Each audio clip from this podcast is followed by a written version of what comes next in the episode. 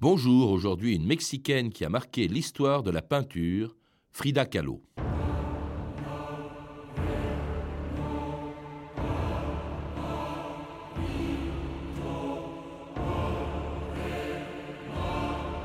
Ma peinture porte en elle le message de la douleur. Frida Kahlo. «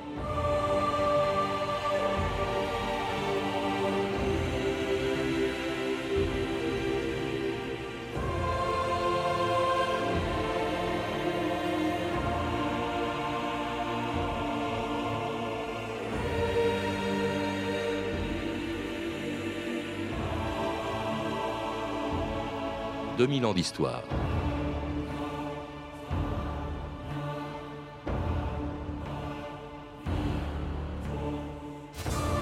Rien au monde n'aurait pu l'empêcher de venir ce jour-là à la galerie Lola Alvarez Bravo de Mexico.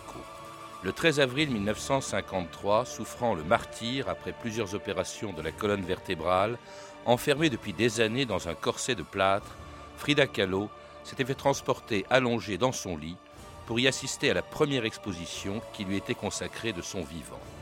Elle ne savait pas que ce serait aussi la dernière. Un an plus tard, après avoir été amputée de la jambe droite atteinte par la gangrène, Frida Kahlo mourait dans les bras de son mari, le peintre Diego Rivera, qu'elle avait rencontré 25 ans plus tôt, alors qu'il était aussi célèbre qu'elle était encore inconnu. Seigneur Rivera Diego Qui es-tu, toi? Qu'est-ce que tu veux? Il faut que je vous parle de quelque chose d'important. Je travaille. J'attendrai. Bon, d'accord, tu peux monter. Non, descendez plutôt. Imaginez cette petite maigrichonne avec ses gros sourcils qui me criait Diego, je voudrais vous montrer mes toiles. Mais bien sûr, elle m'a fait descendre pour les regarder. Euh, je suis descendu et je n'ai jamais cessé de les regarder. Voilà, je peins et je voudrais avoir votre avis de professionnel. J'ai absolument besoin d'une opinion tout à fait franche sur mes toiles. C'est du très bon travail. Tu as un véritable talent. Est-ce que vous pensez que je dois continuer à peindre? Oui.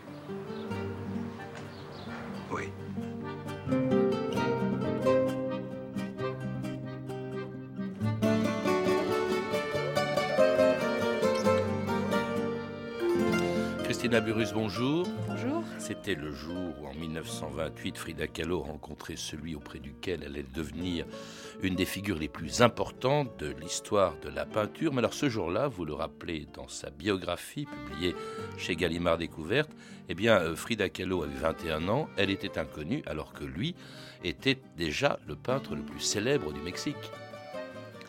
Oui, c'est ça. Elle, a eu ce cran, ça prouve le cran. Finalement, elle est allée le pêcher quelque part, puisqu'elle avait dit à ses copines euh, ce, de ce peintre, j'aurai un enfant de lui. C'était son grand vœu.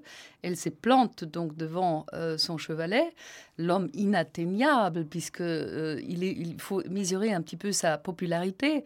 Tout Mexico connaissait euh, ses faits et ses gestes à un quart d'heure près. Il était adulé par toutes les femmes. C'était un homme qui avait un charme absolument fou, euh, une capacité de travail merveilleuse. Et c'est quand même celui qui raconte l'histoire du Mexique, du passé et d'un avenir aux Mexicains, Et sur des fresques immenses. issus de ouais. la Révolution, en fait. Mm. hein, euh, durant cette renaissance de ce pays. Elle se plante là et réellement elle a besoin, puisque elle, elle est en pleine euh, récession, dans la période de la récession, elle a besoin de travailler, donc elle demande à celui en qui elle a confiance euh, si elle peut euh, entamer un métier. Et elle n'hésite pas de l'inviter le, le week-end après, enfin le dimanche après, à la maison paternelle, où immédiatement Diego propose le mariage, demande sa main. Alors, chose très cocasse, le père résiste absolument et essaie de, de la démontrer. Le père de Frida, oui. Le père de Frida essaie de la démontrer comme quelqu'un de très laid, très malade, surtout pas, il faut surtout pas l'épouser. Il a tout fait pour pas lâcher sa fille, en fait. Alors c'était le début de deux destins qui sont un peu indissociables parce que elle allait devenir Oui. un peintre important, euh, mais elle ne l'était pas encore. Elle avait déjà un passé parce que elle avait 21 ans quand elle l'a rencontré. Elle avait déjà un passé assez chargé. Vous le rappelez, elle avait 20 ans de moins que lui. Elle était née en 1907 d'un père d'origine allemande, d'où son nom d'ailleurs de Callot, hein, qui n'est pas du tout espagnol. Guillermo, quand même. Il a Ouais. troqué Wilhelm contre Guillermo. Et il venait, il était immigré, il était venu au Mexique, il avait quitté l'Allemagne. Un homme d'un certain courage aussi, parce qu'à 18 ans, il s'entend pas avec sa famille, son père se remarie, il s'entend pas avec sa belle-mère, et il part au Mexique. Il, euh, il vient d'un pays où on est joyeux, il, va, il, part, il prend un bateau, il part euh, au Mexique sans parler la langue. Mais il est récupéré très très vite par la communauté allemande qui est très forte au Mexique et qui, évidemment, c'est un monsieur très sérieux, il a eu beaucoup de talent, il a eu tout de suite un pont qui s'est ouvert, enfin une, vie qui, professionnelle qui s'est ouverte pour lui et qui était très, très forte et très, grâce à lui, on a tous les documents des bâtiments publics, par exemple, euh, au Mexique. Et éprouvant une grande tendresse pour sa fille, ce qui n'est pas le cas du tout de la mère de Frida Kahlo, hein, qui était dépourvue de tendresse, qui était très autoritaire apparemment.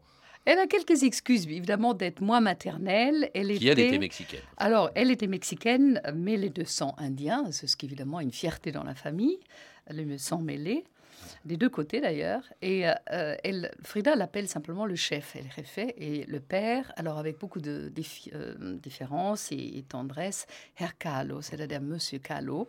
Mais il, il, est vrai que c'est lui qui avait le côté maternel et la tendresse et la proximité avec cette fille-là. Alors, autre chose importante, vous le rappelez, Christina Burus, dans la jeunesse de Frida Kahlo, c'est la révolution. Elle vit dans une atmosphère post-révolutionnaire. La révolution mexicaine a eu lieu trois ans après sa naissance, en 1910. C'était Zapata, c'était Pancho Villa.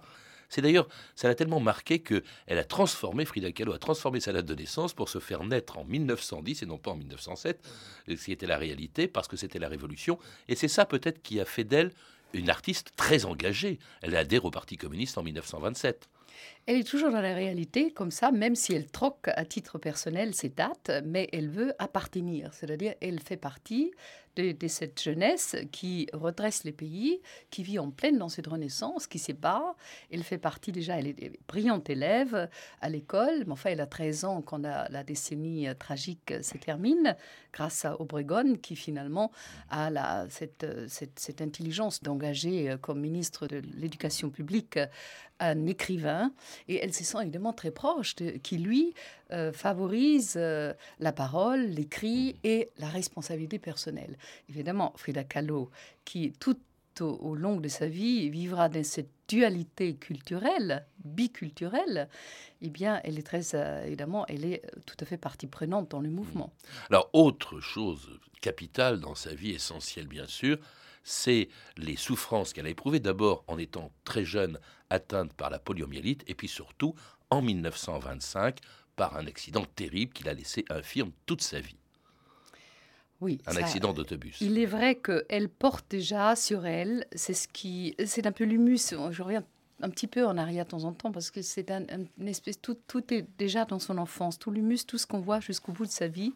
Et là, elle entend quand même, c'est très difficile pour un enfant qui est clotique ou qui a peut-être un défaut quelconque. À cause de la polio, euh, là, oui. À cause de la polio, évidemment, elle boitait un petit peu d'entendre tous ces rimes des autres enfants dans son dos. C'est très douloureux pour un enfant, il comprend ça et ça rend isolé, ça, ça isole finalement.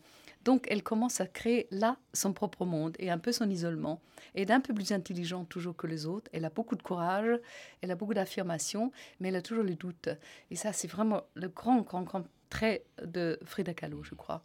Et puis cet accident, alors là, accident, vous faites la liste en 1925, triple fracture à la colonne ah vertébrale, fracture de la clavicule, perforation de l'abdomen et du vagin, ah fracture de la jambe droite, dislocation du pied droit.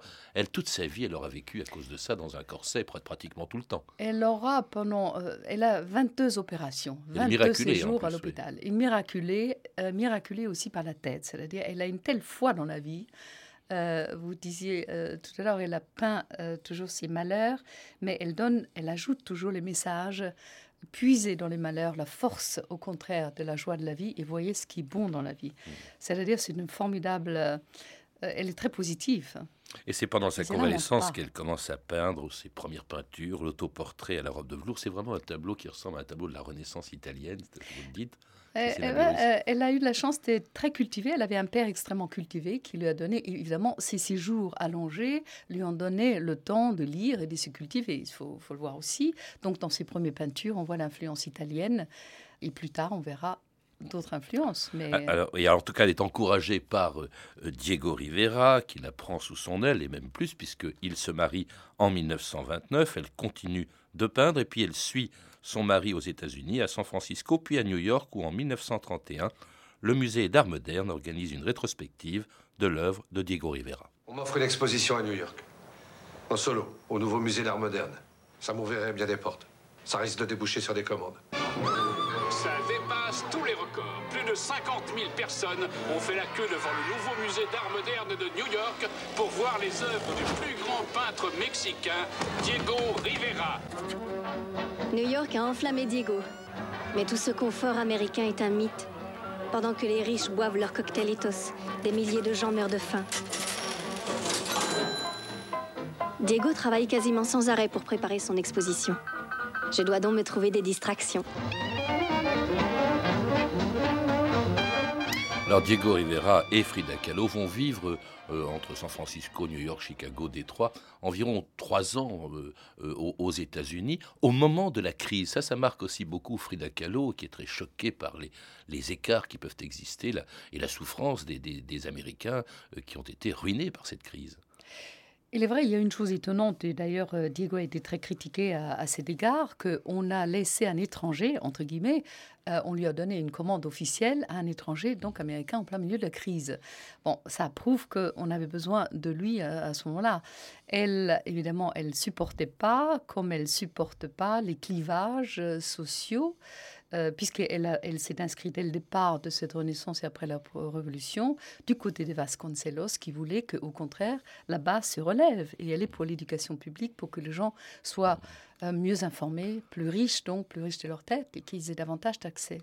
Elle surprend aussi beaucoup les gens par la tenue traditionnelle des ah Indiens qu'elle porte hein, euh, là-bas.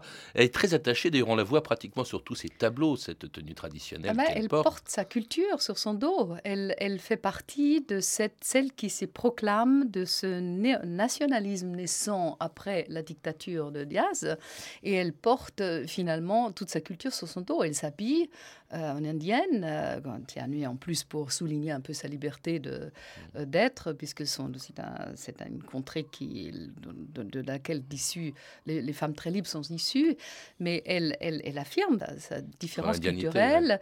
Mais alors dans la rue de New York, évidemment, on imagine tous dans ces rues qui sont marquées de gris, de noir et de blanc, évidemment, on le, souvent on, pense qu'elle sort d'un cirque quelconque ou qu'elle est une, danseuse exotique en tout cas. Elle très belle tenue que l'on voit justement sur tous ces autoportraits. Alors lui aussi détonne pas mal, il choque beaucoup, surtout lorsque euh, le Rockefeller Center, euh, Rockefeller, lui demande une grande fresque euh, justement à New York. Alors là, que voit Rockefeller au moment de l'inauguration il voit le portrait de Lénine. On est dans la patrie du capitalisme, la capitale du capitalisme. Et Diego Rivera ne trouve rien de mieux que de peindre Lénine sur un mur de New York. Alors là, évidemment, il démontre son drôle d'attachement Parce que lui aussi est communiste, hein, il faut le rappeler. Voilà, communisme. Mais il faut, je crois qu'il faut s'interroger un peu sur cette forme de communisme-là. Nous sommes quand même au Mexique. Nous sommes dans le sud, nous sommes sous le soleil. Je crois que enfin, aussi à New York, hein, quand il peint ça, oui.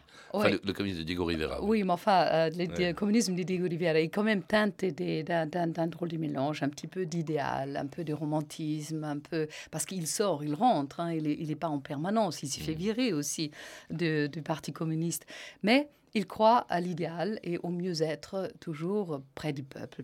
Et alors, il faut dire aussi, je crois honnêtement que Diego, il aura peut-être vacillé parce que quand on lui a dit, ben voilà, il faut l'enlever, vous aurez moins d'argent, etc., je pense qu'il aurait été influençable. Mais Frida était très, très, très ferme derrière lui en disant, tu dois avoir l'honneur de ne pas enlever Lénine. Et du coup, ils ont dû déménager euh, d'un grand confort pour aller dans une vie plus bohème. Elle a tapé elle-même des lettres de reconfort dans ce sens. Et puis finalement, retourner, revenir au, Mexique tous les deux, dans une maison qui va devenir le rendez-vous de tous les peintres, les intellectuels, les artistes européens de passage au Mexique, et puis aussi d'un exilé célèbre que Diego Rivera demande à sa femme d'accueillir au Mexique. Frida, j'aurais à te demander une faveur. Ce n'est pas pour moi, c'est pour Trotsky. Les Norvégiens l'ont expulsé. Aucun autre pays ne veut de lui et Staline ne veut sa mort. J'ai fait appel au président Cardenas en personne. Ils lui ont accordé l'asile au Mexique et il vient bientôt. J'aimerais que tu viennes l'accueillir avec moi. Qu'il soit hébergé dans la maison de ton père. C'est beaucoup demandé, mais c'est une transition difficile pour lui et sa femme. Et puis, Trotsky est un grand homme sur lequel pèse un énorme danger et nous avons l'occasion de l'aider. Oui, c'est d'accord. Natalia et moi, nous vous sommes profondément redevables de votre générosité en ces temps difficiles. Et votre charmante épouse, elle a fait de la dernière étape de notre voyage un délice. Nous sommes très honorés de vous recevoir, vous et votre femme, chez nous. Diego, ils meurent de faim. Il faut leur donner à manger. Merci.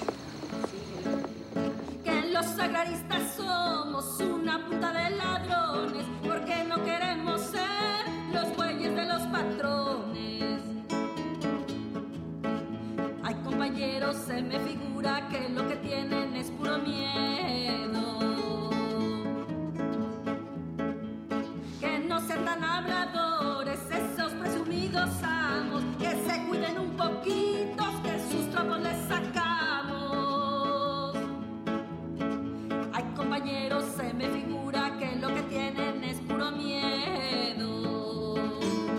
c'était Los Agrarista, une chanson de Concha Michel, hein, qui était une amie de Frida Kahlo. On la voit d'ailleurs en photo euh, peu de temps avant la mort de Frida Kahlo dans, votre livre, euh, Burrus, et euh, Concha Michel qui était aussi engagée politiquement que Frida Kahlo ou que euh, Diego Rivera, quand ils accueillent au Mexique quelqu'un qui va jouer un rôle évidemment important, c'est Trotsky. Un Trotsky qui est accueilli et qui va rester plusieurs, pendant un certain temps, non pas dans la maison de Frida Kahlo et de, Diego Rivera, mais dans la maison des parents de Frida.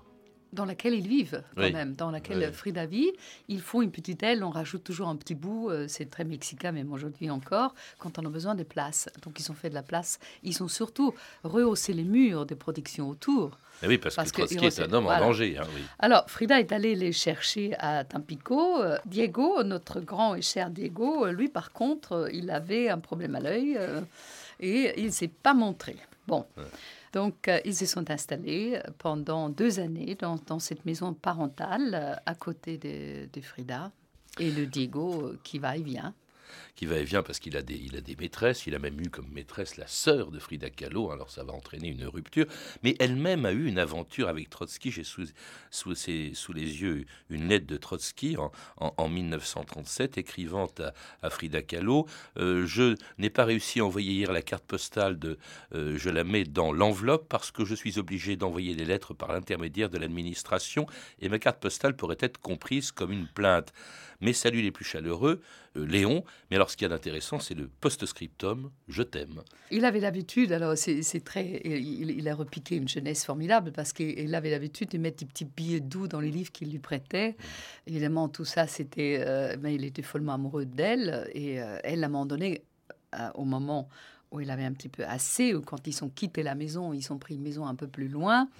Elle a fait un portrait qu'elle lui a donné et elle avait un petit peu assez de la cour de, du vieux, comme elle dit d'une façon peu différente à ce ouais. moment-là, Trotsky. oui, oui. Par contre, évidemment, l'engagement de ce père de l'éternelle euh, révolution euh, pouvait euh, que leur plaire.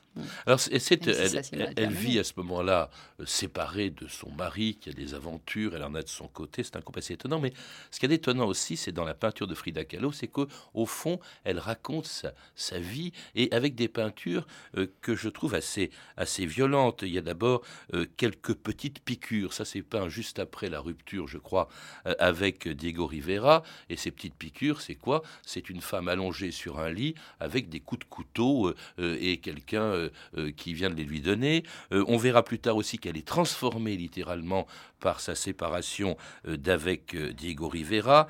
Il y a cet autoportrait aux cheveux coupés où elle a coupé sa longue chevelure. C'est très violent, on a le sentiment, Christina Burrus, la peinture de Frida Kahlo. Alors, moi, j'y crois que d'abord, nous sommes dans un pays violent. Elle, elle est dans sa réalité. Elle est en même temps dans cette grande intelligence et dans cette grande culture et dans une rigueur parfaite. Le, le- le petit livre, le, le tableau que vous évoquez, c'est simplement, ça correspond à un fait divers. Mais elle s'en sert de ce fait divers et elle, elle adapte ça à sa vie du moment. Donc, une fois de plus, complètement claire avec elle-même. Elle fait face tout le temps à cette clarté.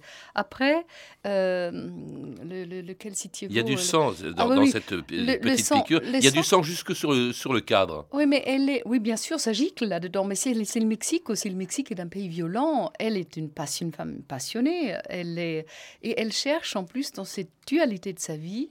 Elle cherche tout le temps. Elle vit entre mort et vie. Mmh. Hein. Elle est entre vie et mort, mort et vie. Et comme elle est très cultivée, et son père l'a élevée avec les philosophes, eh bien, ça, fait quoi? Alors, ça donne le doute, la prudence et la responsabilité. Mmh. Et c'est ça, Frida Kahlo. Peut-être j'ai un regard un peu déformé de, d'allemande. oui, mais écoutez, prenez le cas par exemple euh, Breton, qui est, venu euh, lui aussi dans la maison de Frida Kahlo et, de son mari, euh, disait, qu'il l'a rencontré, qui appréciait beaucoup ce que faisait Frida Kahlo, disait l'art de Frida Kahlo, c'est comme un ruban noué autour d'une bombe. c'est pour ça que je parlais de violence. Et c'est beaucoup d'autoportraits. Elle se peint, et vous, vous dites qu'elle expliquait cela ainsi, si je me peins, c'est parce que c'est le sujet que je connais le mieux. Mais on la voit sur, dans presque tous ces elle-même. Mais bien sûr, parce que elle est, en fait, euh, son père lui apprend de, de, se regarder, de réfléchir. Bon, elle vit cette vie de recluse, en fait, à moitié du temps. Elle est quand même enfermée. Elle a appris à regarder dans le cabinet de son père. Et elle vit quoi? Elle vit dans un lit à baldaquin. C'est-à-dire, c'est une toute petite chambre, une chambre noire, une fois de plus. Et elle réfléchit là-dedans. Et euh, comme elle dit elle-même, je peins ce que je connais le mieux, c'est-à-dire moi-même. Mmh. Donc, elle n'est pas surréaliste, c'est-à-dire il n'y a aucune dimension intellectuelle. Là-dedans, il y a simplement une bonne euh, dose de philosophie et, de regard sur elle-même et de peindre sa réalité. Si elle peint les autoportraits après, elle a une longue série d'autoportraits où elle est affublée de tous ses, familiers, ses animaux, ses singes, ses chiens, sa vie, sa vie au quotidien, eh bien c'est parce que simplement elle offre le portrait et on commence à la payer, enfin grâce un petit peu au coup de pouce aussi de Diego. Mais il me plaît de, de, regarder dans ce regard qui est si extraordinaire généralement, je vois toujours le non-regard là-dedans. C'est l'offre son effigie. Elle commence à vendre ses, tableaux. D'ailleurs, Breton l'a fait venir mm. à Paris pour une exposition qui s'appelle Mexique, qui est un succès d'estime parce qu'en réalité, elle ne vend qu'un seul de ses tableaux et encore, il est acheté par, par l'État français. Mais Breton veut qu'elle adhère au mouvement surréaliste. Elle refuse. Je déteste le surréalisme, dit-elle. C'est pour moi une manifestation décadente de l'art bourgeois. Et pourtant, ces peintures, à bien des égards, donne le sentiment d'être des peintures surréalistes. Hein. Le suicide de Dorothy Hale, ce que l'eau m'a donné, tout ça, quand on le voit dans, votre livre, quand on en voit les représentations, c'est vraiment presque surréaliste. Mais quand on est dans autant de douleurs, quand on a 22 opérations dans la vie et quand en plus on, part quand même tout le matin comme pour aller sur une scène de théâtre de la vie, il faut imaginer un peu tous les matins, elle doit mettre des heures pour séparer, pour affronter la vie. Et ben, je crois que est-ce qu'elle n'est pas surréelle elle-même? Parce qu'il y a aussi, elle est hantée par la mort dans ses tableaux. Il y en a un que, que vous montrez aussi, Les quatre habitants de Mexico. C'est un ouvrier sans main, une statuette précolombienne, une fillette, c'est elle, et puis un squelette. Et on voit des squelettes un peu partout dans ses peintures aussi. Euh, elle, est, elle a vraiment, euh, elle appréhende la mort. Elle appréhende la mort, il y a quoi? Elle l'appréhende, mais en même temps, au Mexique, nous sommes au Mexique. La mort est présente dans la vie. Quand vous regardez la gaieté du 1er novembre de la fête des morts, vous mangez vos crânes, vous mangez, et ça, dans, vous avalez la mort. Et la mort et la vie, c'est la même chose, en fait. Et la mort, en tout cas, elle approche à grands pas, elle le sent bien. Euh, elle a 47 ans, 46 euh, ans, même au moment où, pour la première fois, euh, on l'a fait, enfin, on organise pour elle la première exposition uniquement consacrée à elle de son, de son vivant. elle est extrêmement malade, on l'oblige à porter un, corset en acier. À on, lui fait également une opération, une greffe à la colonne vertébrale. C'est assez pathétique les, les, pendant la guerre, ce qui se passe, l'espèce de déchet euh, physique de, Frida Kahlo, euh, au risque d'ailleurs de, l'empêcher d'assister au vernissage de cette première exposition qui lui est entièrement consacrée et à laquelle elle se rend quand même transportée dans son lit alors que personne ne s'attend à la voir. Son œuvre est acide et tendre, dure comme l'acier et subtile comme l'aile du papillon, adorable comme un sourire cruelle comme l'injustice de la vie.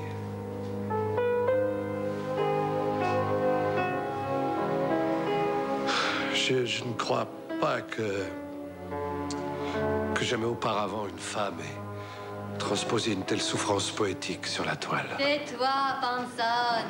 On enterre qui? Où est la musique? Vous voyez, docteur Cito, j'ai obéi à vos consignes. Je n'ai pas quitté mon lit. Frida. Aïe, docteur. Si vous me permettez de boire cette tequila, je promets de ne rien boire à mes funérailles. Accordé. Salías del templo un día llorona cuando al pasar yo te vi.